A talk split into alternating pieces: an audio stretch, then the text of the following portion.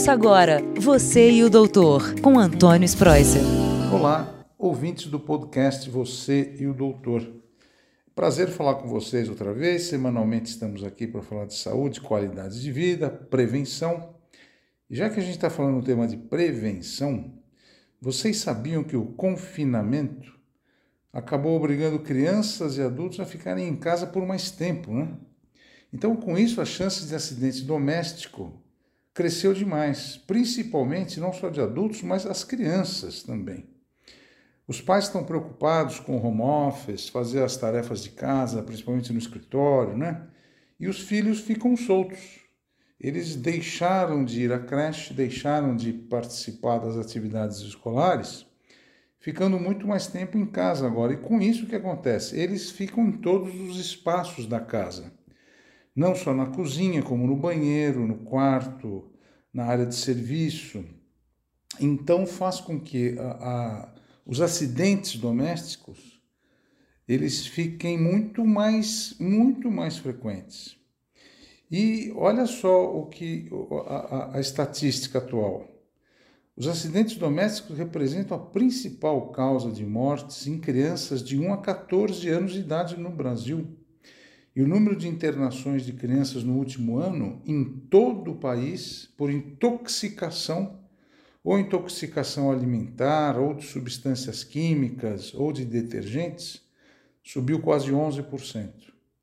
E geralmente quedas, queda de altura, né? A criança cai da cadeira, cai da escada, cai da cama, queimaduras, as queimaduras por eletricidade, queimadura por, por produtos químicos, principalmente o álcool, né? O álcool líquido, o álcool gel é melhor até para prevenção, mas o álcool líquido voltou, então as queimaduras também e afogamentos são as principais causas dos problemas e esses principais pontos de atenção que a gente tem que ter. E para os especialistas que cuidam desses problemas, como a Sociedade Brasileira de Pediatria, uh, até 90% desses acidentes podiam ser evitados. Quando eu falo de afogamento em criança, né, a gente sabe que a criança ela, muitas vezes não sabe nadar, ela não sabe se cuidar. E às vezes a banheira cheia de água, você que é adulto, você que é pai, mãe, encheu a banheira, encheu o tanque, acha que não vai ter problema, e todos vocês sabem que eu sou intensivista, né? A gente trabalhou muitos anos, trabalho ainda em UTI. A gente vê casos que são cruéis.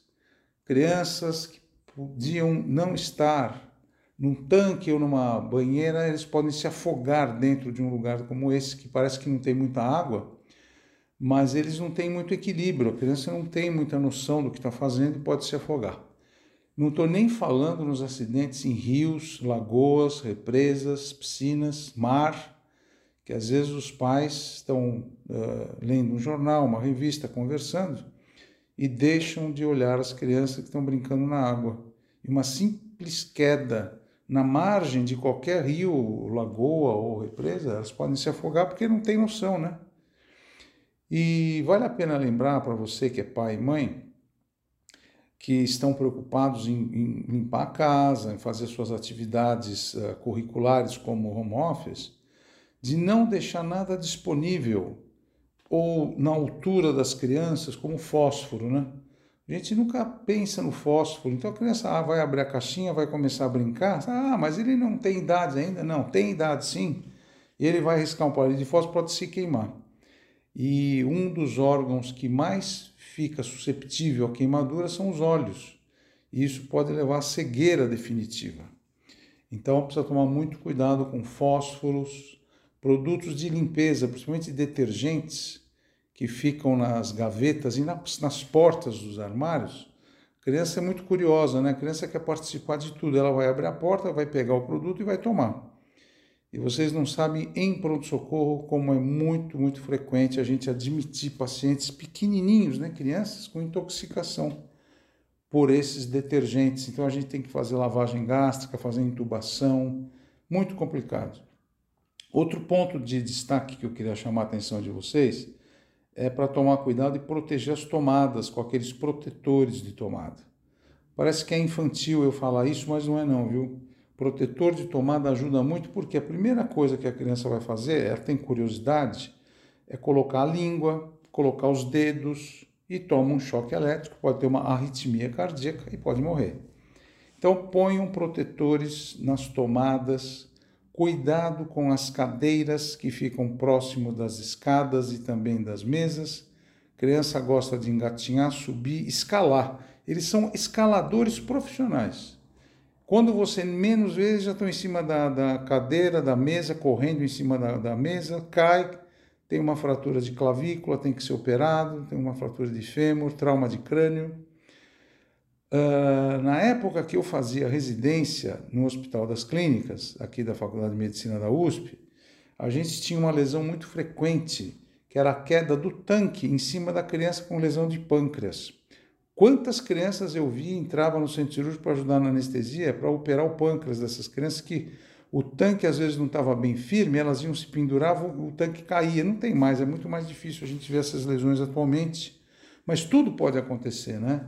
Se não é o tanque, é uma cadeira que ela vai se pendurar, cai a cadeira, enfim. Aí você fala, não, doutor, mas o senhor está exagerando. Então, meu filho vai ter que andar de capacete daqui a pouco. Para não deixar andar de capacete, por isso que os olhos dos pais têm que ser muito mais rápidos do que a ação da criança. E isso a gente está vendo muito agora na pandemia, né? nesses momentos de que todos os adultos estão em casa, as crianças mais ainda. O que está acontecendo? Aumentou muito o número de internação e de, principalmente em pronto-socorro. Então, cuidado com a eletricidade, cuidado com as quedas, principalmente descer a escada. A criança vai subir, ela vai engatinhando, mas para descer, ela rola a escada, tem um trauma e é perigoso. E outro, outra, outra lesão importante é de afogamento por grão de arroz, grão de feijão, pega tudo no chão, põe na boca e, e fica engasgada, aí você não sabe, não lembra como faz reanimação. Então eu não estou querendo que todo mundo agora vá fazer curso de reanimação, mas pais e mães, vale a pena dar uma olhadinha nas, nos principais passos e degraus de uma reanimação, como que eu faço uma respiração boca a boca, como eu faço, como eu tiro um grão que está na minha na garganta do nenê que não consegue sair.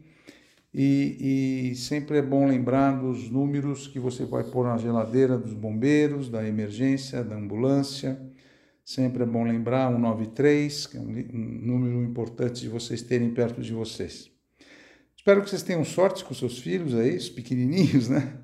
Muito cuidado com eles e olho atento, cuidado com álcool líquido, evita álcool líquido, compra mais o álcool gel, deixa o álcool gel em cima das prateleiras, nunca embaixo. E muito boa sorte, tá bom? Forte abraço a todos, boa semana, fiquem com Deus. Semana que vem, mais um assunto para a gente conversar um pouquinho sobre saúde e qualidade de vida. Tchau, tchau, abraço. Você e o doutor, com Antônio Spreuser.